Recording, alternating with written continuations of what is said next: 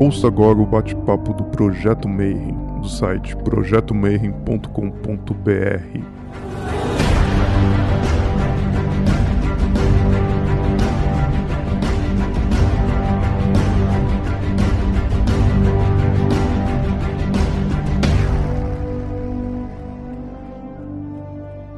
Bom dia para quem é de bom dia, boa noite para quem é de boa noite e boa tarde para quem estiver assistindo isso aqui no YouTube depois.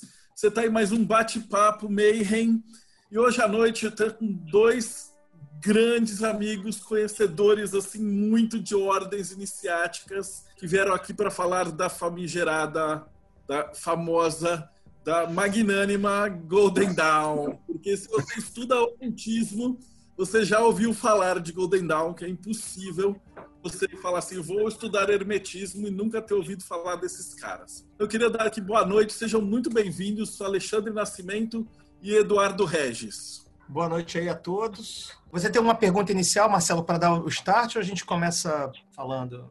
Eu geralmente dou uma pergunta que é o seguinte, a primeira que o pessoal faz e costuma fazer é assim, é da onde que vocês conheceram a Golden Dawn? Por que, que vocês resolveram fazer parte? Por que, que vocês gostam de fazer isso? O Eduardo já percebeu, eu costumo entrevistar a galera que tem essa verdadeira vontade. Então, quando o convidado fala aqui, você olha no olho dele, você vê que tem um brilho. De tipo assim, eu, eu curto estar fazendo essas coisas. Então, a minha pergunta principal é assim: por que você gosta da Golden Dawn? E aí, depois a gente vai para a história da Golden Dawn. Tá certo. Olá para quem está assistindo aí. Alexandre, você começa, né? Começa falando, depois eu falo, vai lá eu nasci no ocultismo nos anos 80 ainda, né? Na época que ainda podia, com 16 anos, entrar na Amorc. Que logo no ano seguinte eles criaram um tal de portador do Ashort, que se eu não tivesse entrado eu ia ter que ficar um tempo portador de Ashort até poder virar um, é, entrar na, naquela aprovação lá deles, né? É, então, nesse tempo, aqui no Brasil não tinha internet, não tinha nada. E aí eu, eu, o único lugar de ocultismo que a gente tinha aqui era uma livraria, vocês devem ter visto na internet já, chamada Francisco Lassi é uma livraria esotérica que trazia livros importados e era um ponte de encontro né, de, ocultistas ali. Ali você ficava conhecendo as fofocas da época, né, era o local ali. E, e eles existiram, uma livraria oculta que existia desde 1960 agora já não existe mais. Um, um dos irmãos morreu, voltou para a Argentina, enfim, aquela livraria só tem a, a, mitologia hoje em dia. Ele decidia mais ou menos assim, ele olhava para sua cara e ele falava assim: você pode ler esse livro, você não pode, você não está preparado. E eu ficava vislumbrando ali alguns livros de magia, né? Comprava Eliphas Levi, comprava Vassariar. E Vassariar era muito restrito, muito difícil de achar, porque era é, parece que o editor é, perdeu as, os originais e aí você só tinha Xerox ou às vezes usado né, de alguém, era muito difícil ter acesso. Então você, tinha, você ficava basicamente com os livros da Pensamento. Lá pelos anos 90, assim, as referências bibliográficas me levaram a entender que havia uma ordem esotérica que eu já queria fazer parte, né? E eu era muito novo e, e, as pessoas me barravam de entrar nessas ordens, assim, né? As de correspondência eu conseguia entrar quase todas. Colégio Druídico, Círculo Esotérico da Comunhão do Pensamento, é, Templários, enfim, inúmeras ordens. André Pitágoras tinha um, um grupo de estudo, uma, uma, forma também de se corresponder e explicar as coisas. Então, eu, eu, eu fui, a literatura foi mencionando o Golden Dawn e eu fui ficando curioso até que um dia o Francisco Lassi me, me, me, permitiu comprar a coleção Golden Dawn do Jair Regardier. Pode parecer que tudo está ali, mas se você se, se, se propuser pegar aquele livro e praticar, você vai ver que não dá. A não ser o ritual menor do pentagrama, né?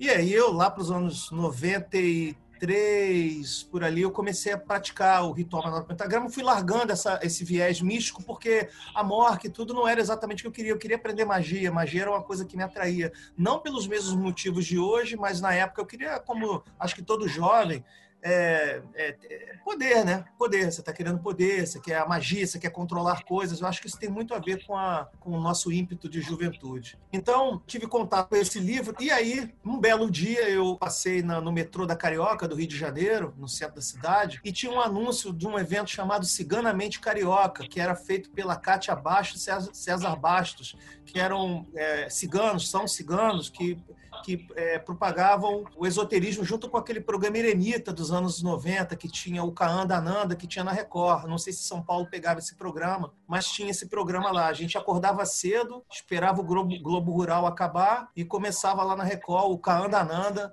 né, o programa O Eremita. Então a Cátia Baixos tinha ali uma, uma, uma, participação boa, porque ela fazia leitura de cartas do baralho cigano para as pessoas, então ela estava propagando aquilo, era um nome conhecido. Eu falei, vou, vou assistir. Nesse dia que eu fui assistir, tinha uma palestra sobre Golden Dawn. E aí foi quando eu entrei em contato com pessoas que me ensinaram sobre Golden Dawn. Esse é o meu início lá no passado. E aí eu nunca, nesse ano, eu não entrei na Golden Dawn. Eu só vou vir entrar em contato com o Golden Dawn agora, nos anos mais recentes. Eu primeiro fiz o seguinte, eu como já estou na maçonaria há muitos anos, eu usei o contato maçônico para me levar até as Societas Rosicrucianas Americana. Isso foi em 2007. Perdão. Em 2006 eu estava numa churrascaria com um cara chamado é, David Harrison, e ele era o king da, do Rito, Rito York. Aí ele falou: se você estiver nos Estados Unidos no ano que vem, na, no, no, no Masonic Week, eu vou apresentar você para o Societas e você vai iniciar. E foi o que eu fiz. Eu me, me preparei em, dois, em, fevereiro de 2007, eu estava lá, e aí ele me introduziu ao mundo rosacruciano maçônico. E esse grupo rosa, rosacruciano maçônico, obviamente, tem martinis, tem tudo lá. Mas é uma coisa que é conversado nesse meio esotérico só de maçons rosacruzes. Isso não é conversado no, nos outros grupos de graus é, maçônicos, porque eles é, têm um viés templário, tem um viés cristão, tem outros graus lá que são estudados. Né? Então, dentro do Rosa Cruz tem esse papo de Goldenal. E é ali que eu apontei a possibilidade de conhecer o Cícero, Chico Cícero.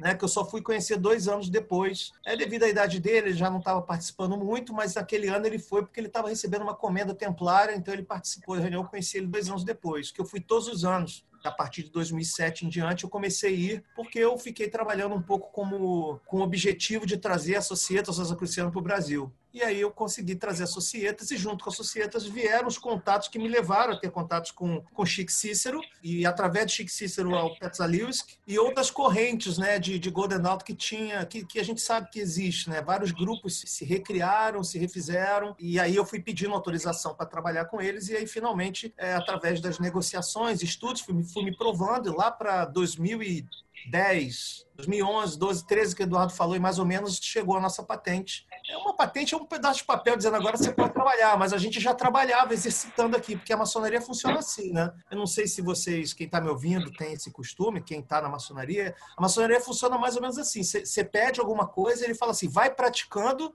e um dia eu te reconheço. Você não recebe autorização primeiro para depois começar a fazer. Ele, a, a, a é mais ou menos assim: você vai fazendo e um dia eu te visito, vejo se você está fazendo tudo direitinho, faço uns ajustes e aí a autorização vai ser dada definitiva, porque é uma autorização como te dá uma autonomia essa autorização, é diferente, não é uma autorização para fazer, é uma autorização para ficar autônomo. E foi o que aconteceu. Eu acho que em 2013 foi o, o, através do, da, da Europa a nossa, a nossa linhagem, a nossa patente veio através do, da linhagem europeia e eles nos autorizaram a trabalhar os graus da Goldenal. Mas que isso é uma verdadeira besteira, né? Porque, assim, de fato, muita conversa teve de estudo, de dicas, mas o material grosso mesmo você tem que estudar por conta própria. Você vai cavando, vai estudando, vai aprendendo, vai tendo dúvidas para poder perguntar. Como é que faz o ritual de invisibilidade da, da, da Golden Dawn? Durante um tempo a, a Mork tinha isso lá, né? Ritual de invisibilidade, né? Não sei se hoje em dia nós, ainda se mantém nos, nos estudos é, modernos, mas lá para os anos 90 tinha o tal do ritual de invisibilidade. E isso é um, um dos, dos, dos, manuscritos da, da Golden Dawn. Então, onde isso se encaixa? Que, que invisibilidade é essa? E você tem que debruçar sobre aquele material e fazer perguntas para obter respostas adequadas. Então, eu acho que durante muitos anos essas perguntas foram geradas em cima dessa nossa, da nossa prática. Não vou negar também a ajuda aí do, do Kalen, o Kalen, o Kalen. Onde o Kalen esteve, o nosso projeto de Goldenal começou é, é, compartilhando lo, o local onde o Kalen estava. Então, onde o Kalen estava, o nosso grupinho de Goldenal estava estudando até o dia que a gente se separou e ficou independente. Então, não que o Kalen tivesse patrocinado ou, ou fundado nada, não. É porque eu pertencendo ao Cali na época e muito ativo e tudo, tinha o um grupo ali dos cursos e acabei agremiando, né, recrutando pessoas para poder debruçar sobre a Golden Dawn e aprender ali os primeiros graus. Então, basicamente, esse é, o, é a história da Golden Dawn no Brasil, é essa. Eu trago a Societas Rosacrucianas que eu fundo no Brasil pelo Rito York, Hoje existe Societas Rosacrucianas no Brasil, que foi fundado por mim, está tudo documentado aí, mas eu não faço mais parte, não, não frequento mais. E depois eu fundei a Godendal. Um pouco de paixão, né, Marcelo? Assim, pô, o, a Godendal foi fundada a partir de membros da Societas aqui no Brasil também, né? Então ficou uma coisa mais ou menos romantizada nesse sentido. Agora, Duzão, como é que você chegou na Golden Dawn? É, gente, a minha história é bem menos interessante do que a da Alexandre, né? Até porque é difícil competir com a história da Alexandre, né? É, é difícil. Como todo mundo, né, no interesse por ocultismo, magia, estudando, lendo, inevitavelmente cair no nome Golden Dawn, cair na história da Golden Dawn, cair naquelas personalidades da Golden Dawn que a gente conhece, né? Sendo que eu acho que a personalidade que saiu da Golden Dawn, que talvez seja mais conhecida, é o Crowley, né? E estudando o Crowley, né, tentando entender né, aquilo tudo, toda hora as coisas remetiam a Golden. Então, o que eu percebi, e eu acho que, obviamente, é, é, todo mundo percebe isso, foi o que você falou no início, não tem como a gente falar da tradição esotérica ocidental que a gente pratica hoje, que a gente conhece hoje, sem falar, sem ir até a Goldenal. Então, toda hora estava batendo e voltando, batendo e voltando, batendo e voltando. Mas, assim como todo mundo, né, eu, eu tinha aquela impressão primeira de que a Goldenal era uma coisa do passado, era uma coisa que tinha ficado para trás, que havia, sim, alguns grupos trabalhando no Goldenal, mas que eram poucos, né? e, eram difíceis. E no Brasil, eu na, naquele, naquele momento não conhecia nenhum. Tal. Então eu comecei a me associar ao pessoal do, do, do Calem, do Rio, né? É, muito por causa do Flávio, do Flávio Watson, que é, é, meu amigo praticamente de infância, né? Conheço ele desde que a gente tem 13, 14 anos de idade. Interesses em comum e eu soube que ele estava nisso e aí eu comecei a frequentar tal e acabei conhecendo o Alexandre, né? é, nesse, nesse meio tempo, nesse contexto. E aí, quando começou a formar aquele grupo, né, como o Alexandre falou, aquele grupo inicial, para começar a fazer o trabalho da Vandenal já de maneira independente aqui, é, nosso, é, no Rio de Janeiro, eu fui um dos que o Alexandre pescou aí para trabalhar com ele, né? E estou com ele desde então, aí estamos juntos desde então nesse trabalho. E assim, por quê, né? Já que a minha história não é tão mirabolante, tão incrível, né? Porque é, eu acho que é um pouco disso que eu falei, Marcelo. É porque eu hoje não consigo entender o que a gente faz sem entender a Gondenal. Lógico que tem outros atores, tem outras ordens que são importantes. Eu não estou querendo dizer, não tô querendo dizer que a Gondenal é a única responsável, tá? seria um absurdo. Mas foi sim uma ordem muito importante, né? Foi uma ordem que deixou, o Alexandre deve falar isso mais para frente, inúmeros, é, inúmeras pessoas é, treinadas, inúmeras pessoas que continuaram a ordem, inúmeras ordens que saíram dela. Essas pessoas foram pessoas que é, criaram conhecimentos, que replicaram conhecimentos. Então, é, a gente acaba sempre voltando a falar da Goldenal. Né? E isso é um ponto primeiro de interesse. Mas aí, quando você vai estudar o sistema da Gondanal e os rituais da Gondanal e tudo mais, mais a fundo, como a Alexandre falou, você, quando lê o livro do, do, do Regadier, ou você, quando lê um livro do Pat Zaliuski, que é um outro, um outro autor é, também muito importante de Gondanal, menos conhecido, né, até porque os livros não estão em português tal, mas enfim. Você, quando ler esses, esses caras, o que está escrito no papel, publicado, é, você acha que está tudo ali, mas como o Alexandre colocou bem, quando você vai fazer o a coisa é bem diferente. E isso vai te puxando, te pedindo, te revelando coisas. E aí tem, tem uma. É, como é que eu vou dizer? Tem uma, uma coisa muito bonita nisso. Do que isso vai puxando, do que você vai descobrindo. Que aí, é claro, é, é a vivência, né? É a vivência daquele sistema. E isso que me faz é, é, ser um cabeça dura completo em relação ao Grenal, né? No sentido de que tô nela, vou continuar e para mim é um, é um trabalho que é um trabalho de vida, assim. Eu acho que é, é realmente uma coisa muito bacana. Bom, enfim, a gente vai falar mais depois. Muito bacana. É, tem, tem, é, é, importante fazer uma, uma consideração inicial, é que a Golden Dawn, quando ela, quando ela surge, já, eu não sei se tem alguma pergunta, eu já ia fazer só uma, um briefingzinho de inicial sobre, sobre o sistema. Marcelo, diga aí. É, a minha primeira pergunta é como é que ela surge? Né? Que, a, que a galera quer saber, assim, tipo, é. que, que fez com que ela fosse necessária ou surgisse? É muito importante qualquer ocultista ou esotérico atual é, entender esse momento crucial na história, no cenário vitoriano, no século XIX. É importante entender que ali na Europa, ali na, na Europa você está tendo 1956 o Allan Kardec com o advento do espiritismo, né? Isso ali está influenciando muitos estudos, Mil, né? O espiritismo 1800, 1800 Alexandre. 1856. Isso, isso. Perdão. É, é o mesmo ano que Eliphas Levi também está promovendo a magia, né? Eles são, eles são contemporâneos, 1856. É, então, qual era o conceito? Por que, que uma pessoa procurava uma ordem iniciática? Né? Não era como é hoje, você vai num website, tem um anúncio e entra. Não, era uma coisa muito reservada era algo que você só sabia que existia nos círculos maçônicos ou nos círculos literários, daquelas pessoas nas cafeterias, lugares em que os intelectuais conversavam, e aí você dizia que tinha um grupo tal que estudava determinada coisa. É muito importante entender que é, é uma, é um século onde você está tendo aí o restinho do Napoleão, que trouxe o Egito como uma moda para a Europa. O Napoleão é o primeiro cara a chegar lá e trazer coisas para a França, e o Egito passa a ser é algo relevante, né?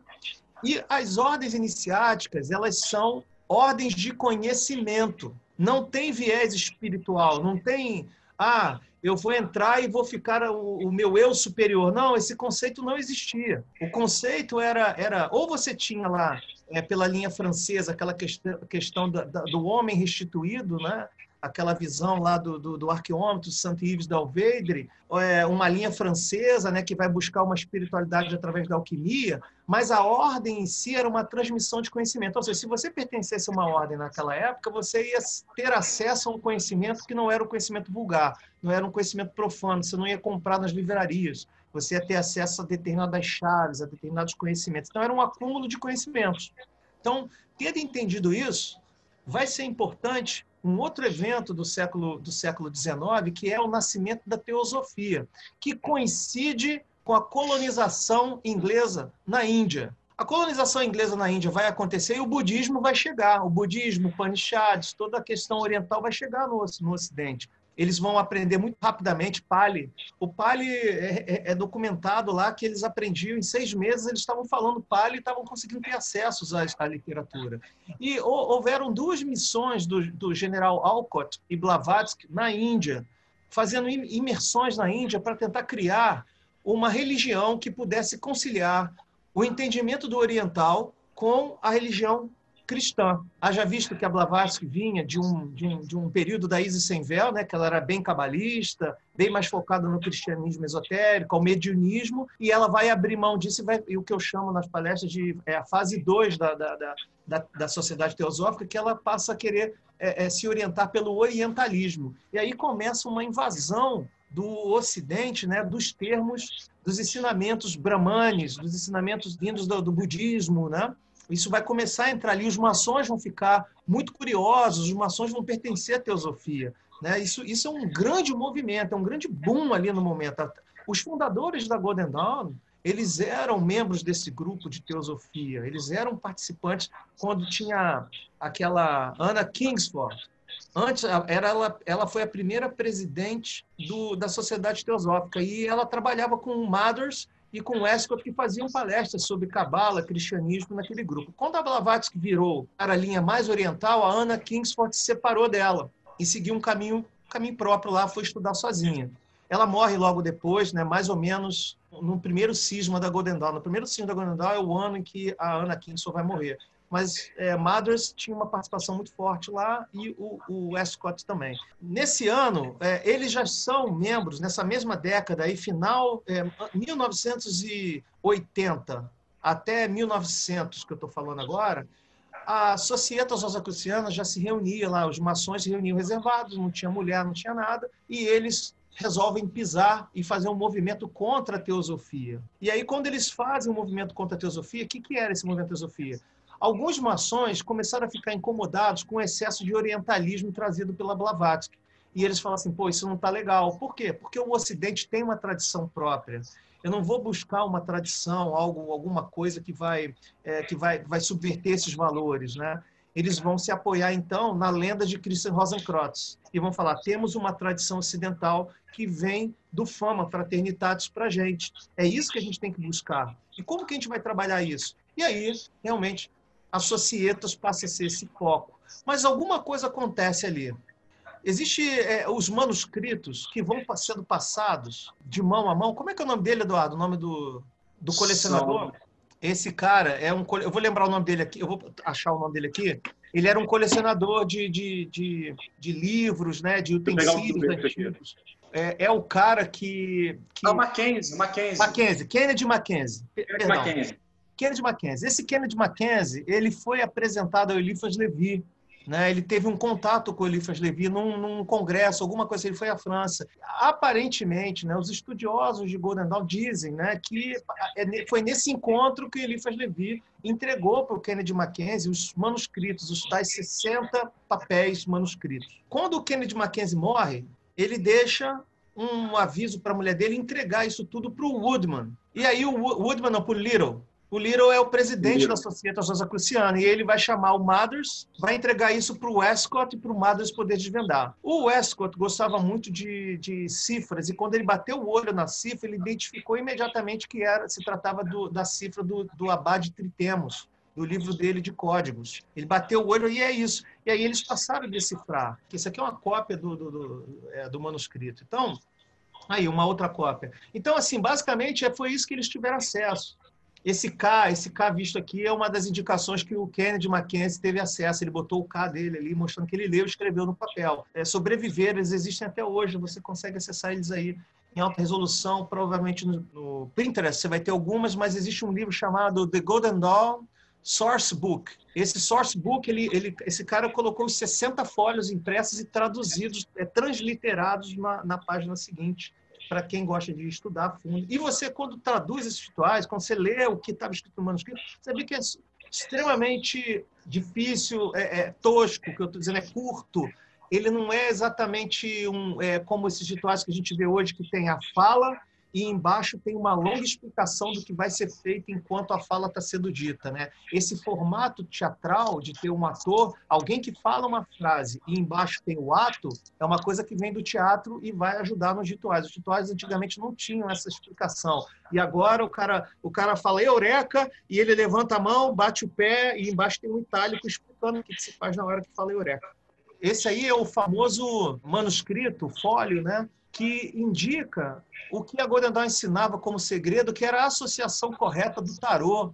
Vocês vão notar aqui que tem a letra Aleph, né? tem o símbolo do ar, tem aqui escrito isso aqui, é, associado à letra zero, ao número zero. O que no livro do, do, do Lifas Levi, você vai ver que o dogma do ritual, do ritual da automagia, ele associa o mago ao Aleph. Né? Mas ele diz que ele trocou as coisas do livro para poder realmente resguardar o segredo, o juramento que ele havia feito. Então, esse aqui foi era, era um dos conhecimentos secretos, para vocês verem. Isso é um conhecimento secreto. Hoje está super difundido a associação da letra hebraica com o tarô, mas naquela época era um segredo. Tarô, então, né? o que, que você, você mexe com o tarô? Que porcaria é essa? Né? Basicamente, era isso. Esse manuscrito, ele vai ser entregue exatamente na mão de maçons, aí ele vai ganhar o formato que vocês conhecem, que é o livro do Jael Regardier. Tem os rituais, tem aquilo ali dito, e o Hierofante fala isso. Aí tem a frase do Hierofante, embaixo tem uma, geralmente, uma explicação do que, que ele está fazendo nessa hora. Esse recheio, essa questão poética, um linguajar maçônico, foi colocado no ritual. Então a ordem vai tomar forma nas mãos do Westcott e do Mathers, porque o Woodman vai morrer no primeiro ano e o trio Virato que vai criar a ordem, ele vai ficar um, um dueto. E aí, qual é a história por trás disso, desses manuscritos? Os manuscritos, originalmente dizia-se que foram achados na biblioteca maçônica e quem conseguisse decifrar deles viria um contato. E foi isso. Se você conseguiu entender o que está escrito aqui, você está vendo o meu endereço, você pode fazer contato comigo. E eles mandaram esse um contato com uma mulher chamada Anne, Anna Sprengel, né, ou Frauen Anna Sprengel, na Alemanha, e eram cartas com ela, onde essa mulher explica que ela é uma adepta continental de uma Rosa Cruz muito antiga e que, é, devido à capacidade deles terem traduzido os rituais e estarem em posse daquilo, que ela, ela se responsabilizaria para ensinar a eles. Essa é a lenda, é o que foi, é o que o Mothers e o Westcott contavam, era a lenda defendida. E é por isso que mais tarde vai ter a primeira cisma, porque as pessoas não vão acreditar que essa Anna Sprengel existe. Eles vão começar a questionar e falar assim: Ô Escott, me dá o contato dela, só você fala com ela. E aí, justamente, quando, quando as pessoas começam a pressionar muito para para ele entregar o contato, aí ele diz assim, Ih, ela morreu. Muito, muito oportuno, né? Muito oportuno. Morreu. Morreu e a última carta foi escrita pelo secretário da Ana Sprengel, dizendo assim: vocês já possuem conhecimento suficiente, podem continuar por conta própria. Então, basicamente, essa é a origem mitológica da Golden Dawn, que ela vai fazer o contato com uma adepta continental que vai transmitir a ele certos conhecimentos. E por outro viés, eu contei o que aconteceu de fato, que é o que é, o que é mais concordado pelo mundo ocultista, a história, né? a arqueologia esotérica foi aconteceu dessa forma. Esse manuscrito veio por Kennedy Mackenzie, chegou nas mãos do Westcott e, e o Westcott passou por Madas, que era um que era um cupim de biblioteca, ele ficava lá. Esses caras eles falavam grego, hebraico, copta, eles falavam várias línguas, eles falavam alemão, francês, eles eram muito eruditos, né? estudavam muito e liam seus manuscritos no original. Então, basicamente, essa é a primeira parte que dá a fundação. A fundação da Godendal se dá como uma resposta né, ao meio esotérico contra a teosofia, contra a, a, a, orient, o orientalismo trazido pela Blavatsky. Então, esse é uma, um começo bom. O Felipe perguntou a divisão dos maçons buscaram deixar clara a tradição ocidental. É, na verdade, ele coloca assim, é, uma questão clara com a John Fortune. A John Fortune faz parte, então, de, uma, de um avanço depois, porque se era só maçonaria, só tinha homem. É, é. a Golden Dawn ela vai ter essa notoriedade por causa do, da participação de mulheres, né? Então, assim, como os seus fundadores, na verdade, né, na verdade, o Mothers e o Westcott, já pertenciam à teosofia, então não fazia sentido criarem uma outra ordem e não deixar a mulher entrar. Então eles deixaram, né? Deixaram não, eles já criaram a Golden Dawn aberta para mulher, até porque a mulher, a, a, defesa mítica, que a Ana Sprengel já é uma mulher que vai fundar, vai dar permissão para eles fundarem o trabalho. Né? Então ele é, é, é, já vai nascer ela com é, mulheres que são iniciadas importantes, são pouco conhecidas no Brasil, Anne Horniman, a própria John Fortune, ela vai iniciar já numa fase tardia da, da, da Golden Dawn, ela já é Estela Matutina, liderada pelo Arthur Eduardo Waite. Então a Estela Matutina vai estar nessa época aí liderada por ele, e é onde o Waite vai ganhar alguma notoriedade, porque ele vai escrever sobre, sobre é, é, rosacrucianismo, magia negra, ele vai escrever alguns livros de magia, mas obviamente o Crowley é, acha ele um pateta, né? Então, enfim, o Crowley implicava tanto com o Waite que um, num dos equinócios ou num jornal, se eu não me recordo, isso até você encontra na internet, ele publicou a morte do Waite sem o Wade ter morrido, né? Só para sacanear ele, para as pessoas poderem ligar e procurar por ele, enfim, ligar, não, nem sei, nem sei se telefone tinha nessa época, não me recordo. A John Fortune ela vai entrar numa versão mais, mais tardia da Golden Dawn, de 1909, 1910, por ali. Ela não, não, ela não vai entrar antes, porque ela era muito novinha. E, a, e, as mulheres e os, e os homens da Golden Dawn eram pessoas extremamente envolvidas com a cultura, eram artistas de teatro, eram escultores, eram poetas, autores, e aí são vários nomes conhecidos também, que eu tenho um slide ali, depois se alguém quiser ver ou, ou quiser conferir alguma coisa. A divisão, sobre a divisão, deixar clara a tradição ocidental. Não entendi essa pergunta. Sobre essa divisão que os maçons buscaram deixar na tradição. Estão muito claros de um futuro. Ah, sim, sim, sim. É. A John Fortune, ela, ela pertence a Golden Dawn no início. Ela é muito amiga do Crowley podem, as pessoas podem achar que não, ela, é, ela é uma amiga do Crowley, tem uma referência boa, apesar de todo mundo agora não gostar dele, só gostava do Crowley. A John Fortune, o Bennett, Alan Bennett e o Mothers. Esses três gostavam do Crowley, todo o resto não gostava dele. Ele era um crianção no meio dos velhos. Ele chegou muito novo, muito afoito, tudo, e a galera não meio que não curtiu, porque o Bennett cuidou dele e preparou ele como adepto, né? Eu não sei se vocês sabem da história de como, como o Bennett abordou o Crowley, né? Como, qual foi?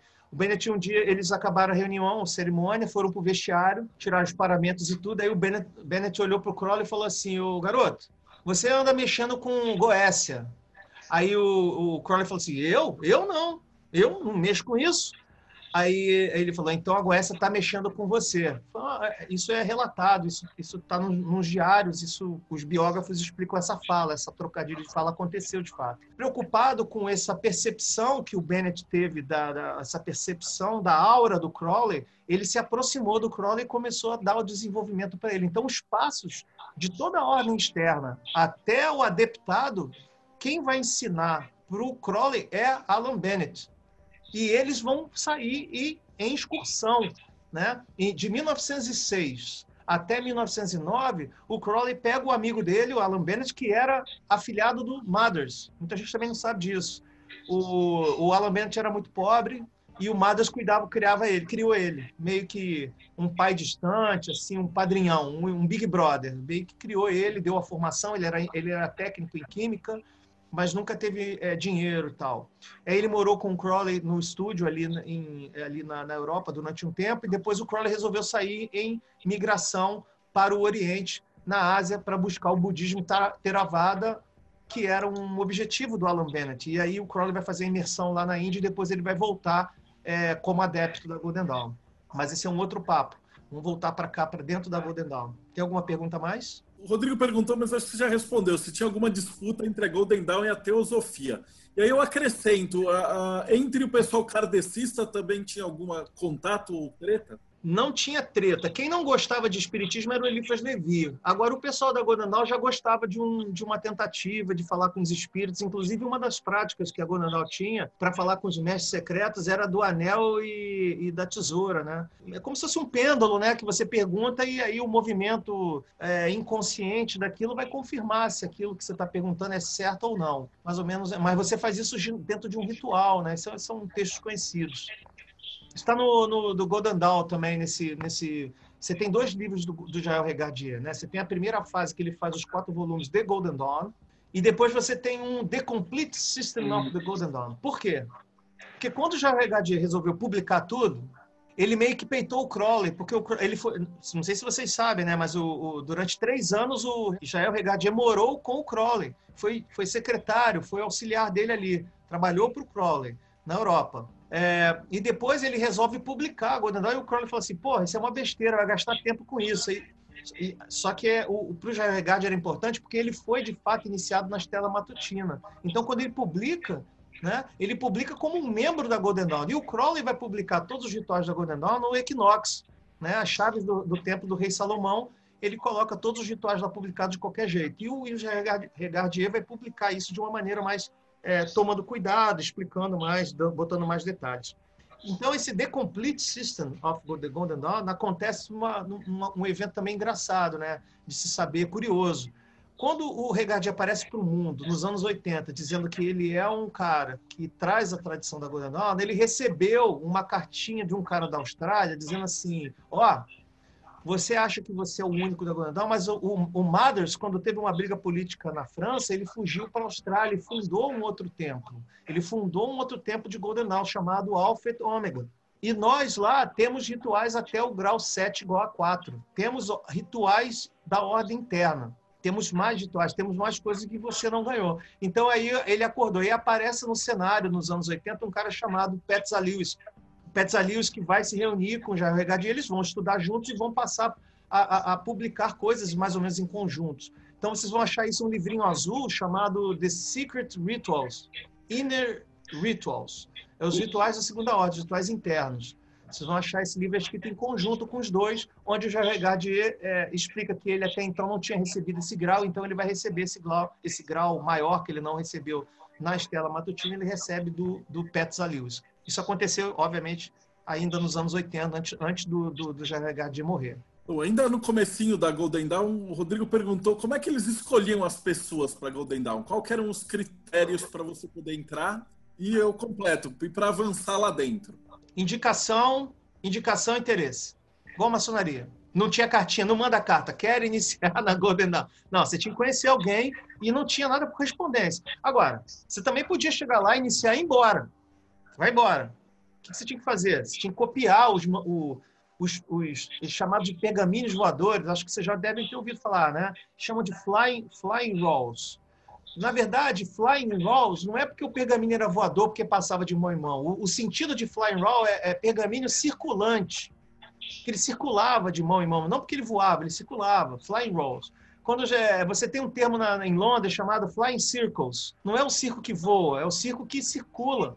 Né? Ele circula, ele vai, vai de cidade em cidade, então é um flying circle, porque ele não é fixo, ele é flutuante, ele vai. Então esse esse pergaminho ele não voava, ele, porque aí você quando fala pergaminhos voadores, as pessoas às vezes se associam às cartas dos Mahatmas da Blavatsky. Então o cara copiava isso na mão, né? Às vezes você acha no Pinterest, às vezes a imagem de uns diários antigos né, de alguns dos iniciados antigos da Gondal, que era exatamente a, a lição que era copiada e ele levava aquilo para ele estudar. Não tinha exatamente uma verificação assim de estudo, não. Você tinha que completar os seus estudos, apresentar o que você sabia, algum Big Brother teu, né, algum membro mais elevado cuidava dos teus estudos e ele te apresentava lá, olha, o Erofante, esse nosso amigo aqui está pronto para iniciar. Ah, tá mesmo? Aí o Erofante aplicava algum teste, batia um papo, via se o cara estava bom e ele avançava de grau. Lembrando que os graus da ordem externa eram apenas de estudo e de práticas, é, de treinamento. A prática de magia só acontecia na segunda ordem. Deixa eu só fazer uma intervenção aqui logo no início, num, num dos momentos né, da, da, ordem, da ordem original inglesa, né, Marcel perguntou sobre progressão de grau, eles estipulavam que se você não, não, não, progredisse de seis em seis meses, você não era de interesse para a ordem. Ah, sim, sim, sim, sim. Eles não tinham interesse em você. Então, assim, eles, eles aceitavam pessoas por indicação, mas é, a pessoa que ficava lá e sentava em cima era convidada a se retirar. Né? É Era preciso. Eu lembrava você... que tinha um negócio que se você ficasse moscando, e tipo assim, só para pegar e ostentar os graus, você, você, era limado também, né? Tinha isso. Você era é, limado. É, você tinha que progredir de seis, seis meses depois isso muda, né? Porque é, são vários momentos, né? Mas não, mas isso é... isso é importantíssimo porque isso contrapõe aquele ponto, aquela questão do, ma, do maçom que só tem o título. Isso, isso. É uma isso. crítica direta à maçonaria. Não, vocês são acumuladores de graus. Aqui não. Aqui você tem que demonstrar proficiência. Ali não, não tinha isso. É. O Alexandre falou, né? A questão da prática mágica só na ordem interna, mas na ordem externa eles aprendiam um ritual, né? Que era o ritual menor do pentagrama. É, mas sem, sem, sem explorar muito. É, tipo, pratica é. e só banimento. O cara iniciava e a primeira coisa que ele aprendia era retomar o menor pentagrama. Primeira coisa, né? E essa era a prática mágica é, por excelência desse cara da ordem externa. Quando ele ia para a ordem interna, aí a ordem realmente abria mais para as práticas mágicas e, enfim. É, inclusive, eles faziam na ordem interna daquele momento, fazia-se muito práticas mágicas derivadas dos, dos papiros é, gregos, né? Que era uma coisa que estava começando a rolar naquela época. É, egípcio, é, grego, era tudo ali. Os papiros mágicos gregos mesmo, né? O famoso PGM, né? Os ah, famosos PGM. PGM. Então, muita coisa eles estavam fazendo ali e tal. Então, era isso. Você passava, tinha que passar de grau de 6 seis meses e era uma ordem que te ensinava o, o beabá do ocultismo, né? Na questão mesmo de teoria.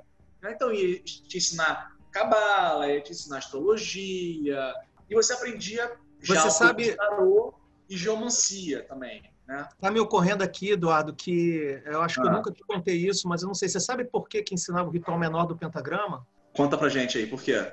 Alguma vez eu te contei isso? Hum, se você não, não contou, eu Vou falar, vou ver se você se lembra. Eu acho que eu nunca contei para você isso. Conta é... de novo. Vai lá. assim, a, a, lógica era assim: você está iniciando, você tá, eu estou tirando você do mundo profano, estou colocando você uhum. dentro de uma ordem iniciática, e eles tinham um conceito uhum. assim: a sua aura está afetada agora. Então agora o mundo oculto, os espíritos, os demônios vão passar a te ver. Uhum. Então você vai passar a ser um alvo e para que você não seja atacado, então você vai ganhar um ritual de banimento da Terra para provocar a sua defesa, porque agora você era um alvo dos espíritos do astral. É, isso inclusive é, é dito no ritual de iniciação de neófito. Ah, de maneira. Blá, blá, blá, isso, isso. É. O ritual de iniciação fala disso, né? E, e aí a cor, então aí, aí é a cor preta, né? A cor preta que ele usa, o Robin é. preto, para poder exatamente eles tinham aquele entendimento de que o preto ele, ele anula as cores e aí como os espíritos do plano astral. Lembra que a gente está falando que Lid Bitter já tinha publicado um livro de chakras com foto de chakra. Então, uhum. os caras, assim, eles já tinham visões de, de, como era o plano astral e pensavam assim, as cores do, no astral, os espíritos têm tons diferentes, os tons indicam cores. Então, se eu usar preto, eu vou estar tá anulando, eu não vou estar tá atraindo nenhum espírito para mim. Então era muito importante o magista da Godandal usar o hobby para estar tá protegido e usando linho, né, que era uma é, a seda, que uhum. é o linho, que era uma forma, é um, eram tecidos que não acumulavam estática. Então eles acreditavam que isso era uma forma de você se proteger de qualquer miasma. O conceito de miasma também estava presente e de nenhum espírito obsessor e nenhum espírito goético pudesse pegar, porque lá eles não mandavam macumba para você, eles mandavam um espírito goético. É bom a gente lembrar nesse momento, até do que o Alexandre falou antes muito bem, de que a gente está vivendo aí nesse início né, da, ordem, da ordem original inglesa, a gente está vivendo num contexto onde a gente está saindo do, daquela questão da Europa do espiritismo, do mesmerismo. Então, tem essas coisas todas de, de espectros, né, de energias, isso tudo está muito em voga, né? É, isso claro, vai perdurar, isso vai perdurar, isso vai perdurar é, no tempo. E isso vai influenciar, claro, esses caras da Golden Dawn, né? Principalmente o, o Mathers, que era o cara que a gente sabe hoje que era o cara que era mais quem desenhava mais a práticas mágicas e rituais, vai influenciar, né? É, deixa eu só responder essa pergunta que surgiu aqui sobre a terceira ordem. Aí eu vou, vou dar aquela resposta, a resposta que a gente, a gente, sempre dá, né, Alexandre? A gente não comenta sobre a terceira ordem. É, é, é. Se, se fosse outros anos, eu falaria, tentaria especular sobre a terceira ordem, mas é. o o núcleo sagrado da ordem é como se fosse. Se você fosse do candomblé, tem coisas sagradas que você não leva profano. É. É, tem lugares sagrados no templo do judaísmo, da, da, religião católica. Então, o nosso Sanctus Sanctorum, né, ele tem duas etapas. Ele tem essa etapa da. É, ele começa, o nosso Sanctus Sanctorum começa na segunda ordem e ele vai se repousar na terceira ordem, que é um local que é sagrado para a gente, então a gente não tem o que falar. Não é para ter o interesse e a discussão sobre o que acontece lá, é para acontecer só para quem é membro. Quem é, estuda, quem não é, não sabe, fica por isso. Então, por isso que você vai ver as ordens se manifestarem sempre a ordem externa e a ordem interna e acabou o assunto. A maioria das ordens é. vai ser assim, a OTO vai ser assim, é, o martinismo vai ter sua eclésia, a eclésia vai ter seu martinismo, a eclésia vai ter sua OTO, e a Golden Dawn, a segunda ordem vai ter a primeira, e por aí vai. Mas tem algo importante aí sobre a segunda ordem a ser dita. Deixa eu ver se tem outra pergunta ali. Deixa quando chegar, na, se alguém perguntar da segunda, eu falo. É, Marcelo, tem uma pergunta aí? Fala aí. Quantos graus tem na ordem, na Golden Dawn? Na ordem externa e interna? Como é que é isso é organizado? Isso que você falou da terceira ordem é um negócio que, assim, em teoria, na maçonaria, o grau de mestre deveria ser a terceira ordem, né? Que é. Na, ver, na, verdade, na maçonaria, Marcelo, eu acho que você, você lembrou bem, mas eu, eu tenho a impressão que o Real Arco era isso. O Real Arco e os graus superiores e tal, eles eram, assim, não se comenta. É. Tanto que é dificílimo você achar alguma coisa na internet. Você acha porque é o ser humano crates. É, é, é. Você teoria, acha, mas, mas no, no, no, é, é aquele negócio. Uma coisa é você achar você não encontra o bizu, você só encontra o texto. Exato, você vai ver o texto, mas puta, se você não for lá e é, Se você não for, você não vai entender, é a verdade. Que é o que deveria ser. Na verdade, o cara vai sendo preparado e para o cara já chegar a mestre, significa que o cara já tem algum entendimento de que, pô, Sim. É Clube é. da Luta, ninguém fala do Clube da Luta, né? E ninguém fala do Clube da Luta, é. É, por aí, por aí. Ninguém fala nada. Mas são, são só falar, são cinco graus na ordem externa. Quem perguntou aí, tá? São cinco graus na ordem externa. E depois, na ordem interna, a gente vai ter mais um, dois, três, três quatro, três, quatro, né? É, porque entre a primeira e a segunda existe o grau de transição, que é chamado grau é. do portal. Né? Isso. E acontece uma segunda coisa ainda. Além de você chegar no grau do portal, aí que é um grau, que é novamente, é como se você virasse o probacionista de novo, né? Você, você estudou tudo, Agora você tem que se provar merecedor porque você só entra na segunda ordem por convite. Então, aí, aí tem esse negócio que o, que o Eduardo lembrou muito bem. Se você foi observado, ativo membro, merecedor, está envolvido com as atividades, isso vai contribuir para o seu convite para a segunda ordem, porque o seu trabalho é consistente com a sua presença e contribuição. Do qual, se você não tiver, pode ser que você fique estacionado ali. Você vai chegar no grau de filósofos, vai chegar no grau do portal e vai ficar um tempo lá até você se, se acertar com o hierofante do templo. Que é basicamente o hierofante é, é como se fosse um babalorixá, o pai de santo ou, ou o sacerdote da, de qualquer religião ou, é. que você conhece, a equivalência, né? É. Então são cinco na ordem externa, com esse sexto aí que é um período né, de probação, três na ordem interna também três graus na ordem interna, sendo que o primeiro, que é o Adeptus Mino, ele tem é, cinco, é, quatro subdivisões. Sim. É que, que aí o Adeptus Mino, o, o, próprio grau Adeptus Mino tem quatro subdivisões que são os, é, é ele passa a ser é, Zelator Adeptus Mino, vocês vão ver na nomenclatura do livro do Jair Regardi escrito Zan. Zan. Quando uhum. você vê Zan, é porque é a Zelator Adeptus Minor, ou ele vai ser Práticos PAN, Práticos Adeptus Minor, ou PH, ou que é Filósofos Adeptus Minor. Então você vai ter subdivisões. Para vocês entenderem o grau da, da então é importante observar a árvore da vida. É importante colocar que esses graus demoram anos para você passar, né? Era que eu estava conversando no, no bate-papo anterior, que era com um professor de Kung Fu, já há 20 anos de treino. Ele falou: ah, até você chegar na faixa preta vai uns 5 anos. Mas aí é cada aí vão décadas depois, né? Então tem, existe é, um é. de que você vai rapidinho, dois, três, quatro anos, tá lá. Mas aí, para você chegar para a segunda etapa, segundo círculo vai demorar décadas. É. é. O que, que, que, acontece hoje, né, Marcelo? O que a gente faz hoje, né? Tô falando da gente hoje, não, não, não da ordem original, né? A gente estabelece um, um aqui, né, na, na, nossa, na nossa encarnação da ordem, a gente estabelece um tempo é, que a pessoa tem que ficar mínimo em cada grau da ordem, da ordem externa, né? para ela adquirir o conhecimento, ter a prática, ter a vivência do grau, né? Não ser só uma passagem, né? Então isso demora um tempo.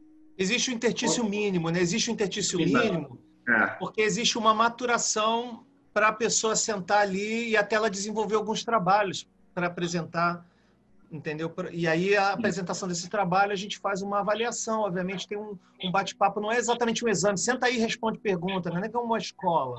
Mas você tem que mostrar certa proficiência. Estudou aquilo, aquilo tem que fazer sentido, né? A exposição daquilo. Ah, aprendi a fazer ritual menor do pentagrama. Meu filho faz, mas ele não entende patavina do que ele está fazendo. Então, não tem muito sentido, não tem muita utilidade nesse caso. Isso que vocês falaram é assim de extrema importância, que é uma coisa que eu fico batendo na tecla muito, porque a galera está acostumada com grupo de Facebook e, e, WhatsApp e virou assim o hermetismo miojo. Que na verdade, nem vão para o hermetismo, né? eles ficam lá no caos miojo. E a, a parada dentro de uma ordem iniciática é uma coisa muito mais séria. Então não é tipo. É, é, é, isso, essa é a diferença. A nossa Golden Dawn mais moderna, ela incluiu o conceito de caminho iniciático, que a, que, que a Golden Dawn antiga só tinha a árvore da vida como referência. A Golden Dawn antiga era aquisição de conhecimento. Você adquiriu o conhecimento, você avança. E aí aqui não, aqui na Golden Dawn já mais modernizada, a gente traz o conceito de caminho iniciático, que é uma avaliação que a gente faz de como isso está afetando a vida da pessoa. Então, às vezes os membros têm essa sensação de estar dentro de um culto ou dentro de uma religião. Não que seja, não que a gente se diga como religião, mas como a gente tenta trazer essa coisa próxima do estudo e da prática, isso acaba entrando né, no tônus da pessoa. A pessoa acaba, é, de alguma forma, é, vivendo as coisas relativas a esses graus conforme dispostos aí na árvore da vida. Então, olha só, é, é, esse, vocês estão vendo o meu share, né? Sim. Sim. Então, vocês vão ver aqui que a entrada, né, o neófito, beginner, aqui embaixo, na né, 00, ele está fora da Cefira. Então, existe uma experiência a ser feita para que você seja introduzido nessa Cefira aqui. Então, isso aqui é muito similar ao, espermatozoide tentando fecundar um óvulo, né? Ele está ele tá batalhando aqui em volta. Só que o, é, é sabido da Cabala que o que está em volta da Cefira né, é Clifford. E é daí que vai nascer o tal das ordalhas que vem da Astro Argento desse conceito de entrada aqui em Malkuth, o núcleo de Malkuth. Tudo bem, todas as sefiras vão ter esse conceito. Aí vejam, quando você chega aqui no grau do portal, é de portal. Ó. Isso aqui é o véu de paroquê, é da árvore da vida. Mas na Golden Dawn tem nome de portal. É a árvore da vida com seu véu aqui, o véu da morte. Aqui embaixo tem o véu da pequena morte, que é a conexão entre entre Malkuth e Exódia, é um véu de pequena morte, o véu da morte é, derradeira, né, assim, iniciática, derradeira, acontece antes de Tiferet. E aqui, ainda dentro de Tiferet, vão ter quatro divisões que são um reflexo dessas sefiras de baixo aqui, conectadas a ela. O importante também notar sobre a divisão de ordens é que você tem a primeira ordem, que é chamada de Hermetic Order of the Golden Dawn, e a segunda ordem é chamada de Ordem Rosa Cruz. E isso também foi objeto de celeuma e briga aí do passado. O Morpheus fez uma pergunta boa. Ah, ele falou, por que, que na sua árvore da vida tem um, um caminho entre Resed e Binar? Essa é, é, o mapa que a ordem apresenta como, tipo, a árvore normalmente não tem esse caminho, mas é essa conexão, porque você não vai dali de reset para Rockman. Então, apesar de você não ter esse caminho na árvore, é esse caminho que você faz com o tal do salto. É nesta direção que você vai. E aí entra na questão da terceira ordem, né? Como que você atravessa o abismo? né? É uma pegadinha. Né? É uma pegadinha que atravessou o nosso século e causou um, um problemaço por causa do trocadilho do inglês e a tradução para o português. Porque as pessoas falam que você tem que saltar, né? A pessoa que olha isso a primeira vez pensa assim, cara, eu tenho que fazer um salto é, João do pulo, né? Fazer aquele salto e conseguir pular e desviar do abismo. Mas não. O nome é saltar o abismo é saltar no abismo. O salto é dentro do abismo, é porque não tem essa conexão na árvore. Então, para que você possa entrar na terceira ordem, você tem que ficar parecido com a primeira, você tem que ficar no portal. Só que o portal é chamado de abismo. É um preâmbulo para a terceira ordem, que é um tempo de maturação no abismo. Mas isso é uma matéria mais complicada de se discutir aqui. Talvez a gente não tenha tanto recurso cabalístico aqui para. A gente teria que aprofundar bastante em cabala para poder explicar esses detalhes. Beleza desse, desses bate-papos é que eles ficam gravados e depois a galera que vai estudando, eles vão assistir você falar hoje e aí daqui o cara vai estudar daqui três anos, dois anos, na hora que o cara se debruçar, ele Nossa, vai... vai depor contra, porque o cara vai falar, olha, você disse isso lá. Porra. Caraca. Tem alguém perguntando o que é bebê do abismo. Então, o bebê do abismo, o bebê do abismo é um conceito já vindo da A, né? É, um bebê, é o bebê do abismo. Por quê? Porque quando você pula no abismo, eu até falei aqui, eu dei a, dei a dica, né? Com outras palavras, você fica um tempo maturando. O que, que o bebê faz? Bebê nada faz, ele fica sendo nutrido, aguardando o momento que ele vai nascer. Você fica embalado. Então não há o que se fazer no abismo. Quer dizer, há o que acontecer, não o que se fazer. A hora de se fazer já, tinha, já foi feito antes.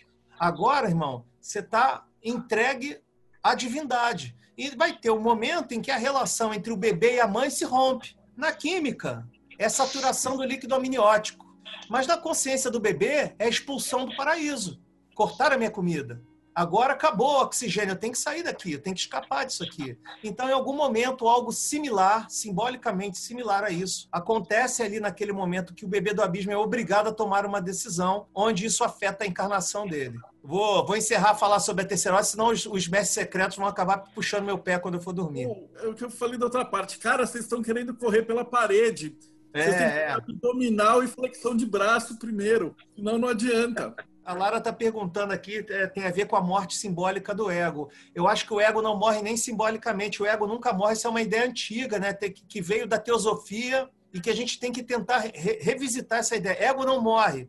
Se o ego morrer, você morre, é suicídio. Então você perdeu sua chance nessa obra. Eu tenho uma outra pergunta do tarô, mas acho melhor a gente voltar para ir na parte histórica e fazer ainda aquela continuidade, porque o tarô vem só do Regardier é, lá na. Deixa eu, deixa eu contar a questão da Rosa Cruz. A Rosa Cruz, como os, os nossos amigos aqui devem saber, se não souber, vão saber agora, o Fama Fraternidade ele circula na Alemanha, em Tübingen, e ele circula de forma secreta, né? Obviamente, 1600 é o ano em que, em que Gutenberg tinha acabado de inventar a prensa. Então, agora, certos escritos podiam ser produzidos em volume e ser distribuídos. Então, esses panfletos apareceram nas portas e nas ruas num dia que os alemães acordaram. E isso, para eles, nossa, tem uma milícia aqui, né, de homens secretos que são invisíveis, e daí nasce essa história dos mestres secretos ou seres invisíveis, porque o próprio Rosa Cruz, no Fama, diz que eles são invisíveis e não adianta você fechar a sua casa, não adianta você fechar a sua porta, porque eles vão invadir qualquer lugar que você esteja, não adianta você se proteger.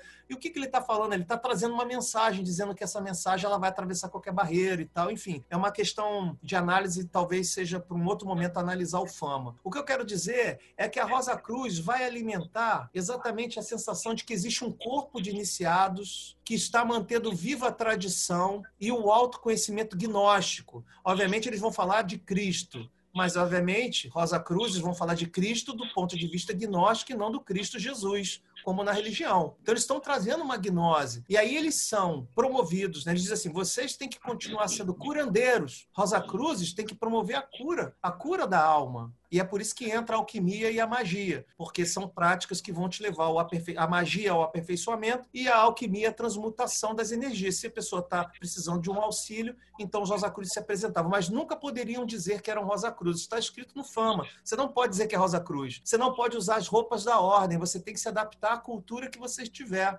né? Que representa muito o que o que Christian Rosenkreuz, que é o que é o personagem da lenda, acontece com ele. Ele vai para Dankar, ele vai para Damascus, ele visita o Egito, ele visita vários lugares da, do Oriente, ele aprende alquimia, ele aprende a magia, aprende a religião, ele volta e funda os, os amigos dele, né? Os doze amigos, parecido com a história paralela à história do Jesus com seus doze apóstolos. Então, o que, que vai acontecer? Uma ordem que está ligada à Rosa Cruz não pode, de acordo com Fama, se dizer Rosa Cruz. Esse é o ponto. O Fama é o documento base da, da mitologia. É que nem eu querer adulterar a história do Irã Abif, da maçonaria.